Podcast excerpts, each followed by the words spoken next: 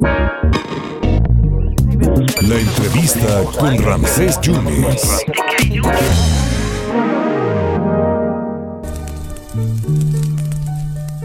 Magdalena está triste, recordando sus besos, y en su piel de cereza las palabras se pierden, las perlas de sus ojos navegan en mil penas.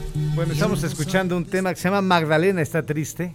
Eso es otra de las cosas que hace el gran, el gran maestro, doctor, poeta, periodista, escritor, el doctor Carlos Hugo Garrido, eh, que está con nosotros aquí en, en, Jalapa. Muchísimas gracias, peruano, de Cerritos, Gracias a ustedes. más de 45 libros. Y esto que fundó, que es la presencia de la Unión His- Hispano-Mundial de Escritores, Que cumple 30 años. que cumple 30 años y está en 140 países. Muchas gracias, doctor Carlos Hugo. Gracias a Luis Sigüenza, que también aquí nos está acompañando. Maestro, ¿a qué debemos el honor de, de su visita? Bueno, primero, ¿por qué estaba triste Magdalena, este doctor? Bueno, esa canción la, se la escribí a, una- a mi abuela. Ah, mire.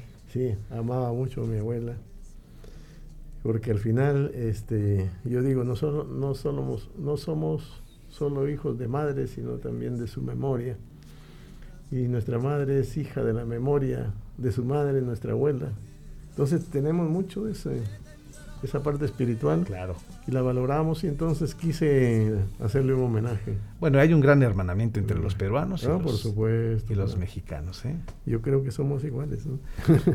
Poeta de la totalidad, maestro, cantautor, ensayista, cuentista y, y bueno, la, la palabra secreta. ¿Cuál es la palabra secreta, doctor? Bueno, eh, yo antes que, que narrador, eh, soy poeta, ¿no? Sí, lo Y sé. entonces, este, en la, en la poesía, soy propulsor de, un- de una nueva corriente que se llama la literatura de la totalidad.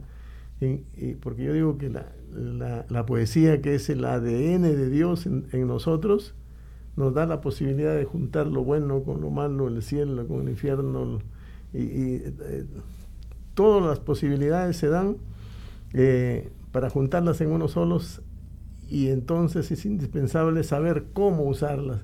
Si usted junta una palabra con otra, puede generar una potencia y un sentimiento notable, pero puede la palabra mal eh, anexada a otra, puede, puede ocasionar una, un resultado desfavorable. Entonces, nosotros tenemos un compromiso con el idioma, con el idioma, Claro. que, tiene, que es el idioma precioso, eh, en el que muchas palabras están, se están olvidando, porque acudimos a lo, a lo que está en la superficie, Es cierto. y en el caso de los, de los poetas, de los escritores, eh, incurrimos en el error de no entrar a- al hermoso mar inagotable de la literatura y del idioma, ¿Será que estamos llegando a un muro del abismo? al muro del abismo. sí. Bueno, ese muro del abismo es una novela que fue premiada en España, en 2018 o algo así. Eh, recibió el premio Miguel Delibes. Y es un trabajo mm, eh, mágico, eh, porque se trata de un ángel que de parte de Dios se le aparece a 12 personas y diferentes, pero que existen y le da un, un- itinerario que deben cumplir eh, determinados requisitos que asumir para llegar a la cumbre más alta del mundo, que ha sido tomada por los demonios más poderosos del infierno y que desde ahí manejan el universo. Entonces había, habían que entrar ahí, combatir y, y- y- y ganarle la batalla. Y ese es el muro del abismo que es Eh, una mezcla rica, muy deliciosa de cosas, de acontecimientos, de hasta políticos y, y de enfrentamiento con el propio idioma, ¿no? Ahora, Eso no- no- eh, usted es premio vivo de la humanidad. Usted, usted, doctor, puede ser el segundo premio Nobel de Perú de literatura. ¿eh? eso Después- depende de Dios. Pero usted está nominado. Usted es una gente que ha hecho Sí. mucha trayectoria. Tiene usted una gran Sí, trayectoria. tengo un trabajo, pero bueno, yo pienso que, eh, que los premios de repente satisfacen la vanidad, pero no son el objetivo, ¿no?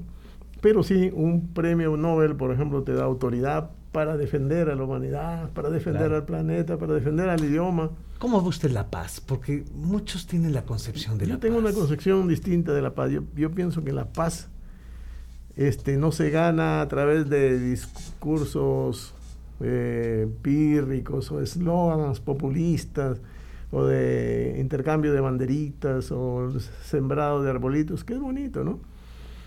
Pero la paz sin justicia social es una estafa, Corrupción. es una estafa a la humanidad. Es una estafa. Eh, yo pienso que, to- eh, como lo he sostenido ahora, hay que reconceptuar todo, todo, todo, todo. Entre ellos, el, el concepto de la paz. Y el concepto de la paz, Si hay pobreza, no hay paz. no, no, no, por eso, por eso y, que la, la paz, este, es, es, primero tiene que comenzar en tu alma, en tu corazón, porque si no tienes paz, ¿qué paz vas a dar, no? O si uno no tiene amor a sí mismo, no puede dar amor a los demás. Eh, es cierto, y, y- y muchos tienen una connotación distinta de, Sí, la paz. La paz es la banderita blanca. Sí, es una no, no, no, pues es lo elemental, lo básico, ¿no? Como hay escritores también que están en lo básico, el mamacita te quiero y todo eso, pero no entran a las grandes posibilidades que, que- que nos, que nos eh, permite la literatura. Y, y- y a, y a usted, doctor, ¿qué, qué le hace pensar que, que el sol no se pone en sus dominios? Bueno, es una frase muy linda eh, y, famosa, histórica en el pasado, que la usé para, para auto expresar mi, mi- mis vivencias, ¿no? De cuando nací, cómo era mi padre, mi madre, mi- y este, mis abuelos, las experiencias del mundo, espirituales y materiales porque creo que junto a un mundo material hay un mundo espiritual, quizás más violento que este, en el que se logran las grandes victorias y las grandes derrotas. Si usted quiere algo en el mundo material, tiene que ir al mundo espiritual y ahí ganarlo. ¿Pero cómo? ¿Cómo entrar? A través de la oración. Ahora, usted es una gente que por su trayectoria, por sus libros y en todas las conferencias que ha estado, fundando este, pues, este encuentro, este, esta unión hispera, eh, hispano Mundial de Escritores. eh, si usted ha hecho la paz, ¿por qué pide que se devuelva la guerra? Bueno, ese, ese, ese, ese- usted sabe que hubo una anécdota de un amigo, un premio Nobel, me dice, oye, envíame tu libro para yo mencionarlo en el Senado, que voy a tener una, una, una, este, una exposición y para exponer tu propuesta. Y entonces ya le digo, con mucho gusto. Y entonces él en el Senado dijo, fíjese, yo conozco a Carlos Garrido Chalén, es un poeta, yo le he propuesto al premio Cervantes. Pero él ha publicado un libro que dice, si es la paz, devuélvanos la guerra. ¿Cómo va a decir eso? pero, pero todo tiene su explicación. Sucede que nosotros teníamos un conflicto permanente con nuestro vecino de Ecuador. Entonces, pero se firmó la paz. Y se, eh, se, se dispusieron millones para el desarrollo de los pueblos del sur del Ecuador y del norte del Perú. Después de 10 años se conmemoraban la paz y, y todo el mundo se preguntó, ¿y dónde está la plata? ¿Qué obra se hizo? ¿A quién benefició? Y entonces una gran líder que ya falleció dijo, si esa es la paz, devuélvanos la guerra. ¿No? Entonces tiene una explicación y, y a mí me pareció bien lúcido y hermoso esa- ese, ese Esa- ese título pensamiento. y lo usé. Y, ¿no? y- y a eso a e- eso voy para, para cerrar, eh, doctor, doctor Carlos Hugo eh, Garrido. Perú y el México tenemos los gobiernos que merecemos. Tenemos el gobierno, por ejemplo, de Pedro Castillo allá en Perú. ¿Es el gobierno que merece Perú? Nosotros merecemos este gobierno que estamos viviendo en México. ¿Cómo lo ve desde su perspectiva? Bueno, ese es un concepto político este que generalmente cuando voy a otro país no, no hablo de política. Por el 33, pero no. Pero este, mire, es que el asunto no es tan fácil, ¿no? Nosotros eh, fuimos a unas elecciones y el otro candidato era este, el- la representante del fujimorismo que representa pues la corrupción Keiko. más absoluta. en- entonces optaron por el, por el ma- el mal menor, presuntamente, ¿no? Y en el camino no, la gente se, va, se da cuenta, pues, ¿no? De errores Y, pero este, contra ese presidente hay una prensa pues que lo destroza. Lo, a Pedro hay, hay un Pues apanamiento. creo que se plagió la tesis, están diciendo. no, eso fue un rector de una universidad. Ah, ya, Sí, pero lo absolvieron pues porque... ya. El, pero este eh, hay una, una máxima bíblica que dice que el Dios pone a los gobernantes, o Sí, para y- castigo, y o para. los quitan, pero o en Perú han quitado a los gobernantes. Lo, Aquí no han quitado lo pone o lo, gobernantes. qui- lo pone y lo quita, Sí, cierto. ¿no? Sí. Y entonces, este, incluso habla que hay que respetar lo que la autoridad, porque es, es autoridad. Eh, y y, eh, y el- el- es un mandato bíblico entender eso, que puede ser para castigo o para premio, ¿no? De repente estar castigando al, al, Al pueblo. al pueblo ¿No? por determinadas cosas que no sabemos.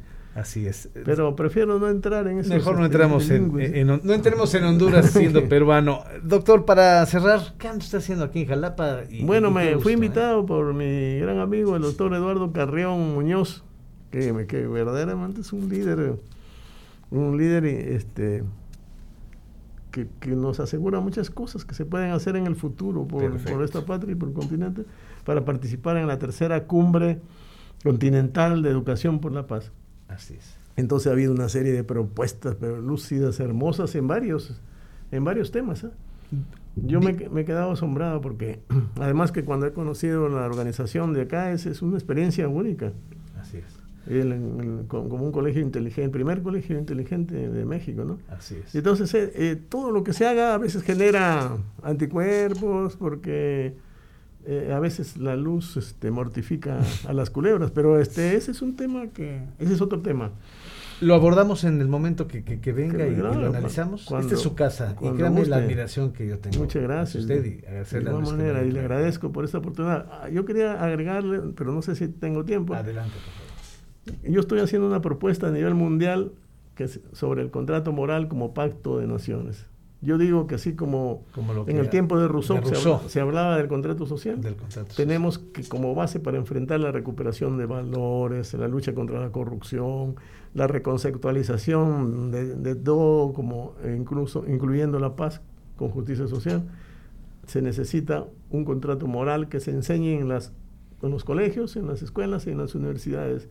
Para desde ahí, porque ahí le- le- se- hemos llegado a la, a la conclusión de que la educación es, un poder, es un poder, pero si se usa, Así se es. mal usa ese poder, eso es como la, eh, la bomba atómica que Es destruye, cierto. ¿no? Así es. y este y que, que, que ese contrato moral esté vinculado con la sociedad, con las organizaciones políticas y sociales, con los organismos públicos, con los gobiernos, con los reinos, con, con todos, para generar una nueva perspectiva del, del futuro del mundo y de la humanidad.